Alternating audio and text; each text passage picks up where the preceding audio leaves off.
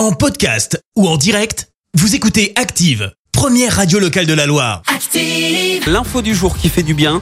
Et ce matin, on s'intéresse au geste héroïque d'une femme. Oui, ça se passe dans la Drôme, ça remonte au 11 mars dernier.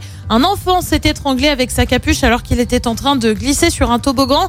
La capuche s'est en fait retrouvée coincée, mais une ATSEM, un agent territorial spécialisé des écoles maternelles, a assisté à la scène. Elle s'est alors précipitée vers l'enfant pour lui donner les gestes de premier secours.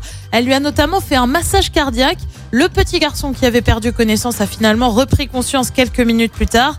Il a ensuite euh, été transporté à l'hôpital lors de l'arrivée des secours. Ses jours ne sont plus en danger. Le massage cardiaque réalisé par la TSEM lui a probablement sauvé la vie selon les pompiers. Merci, vous avez écouté Active Radio, la première radio locale de la Loire. Active.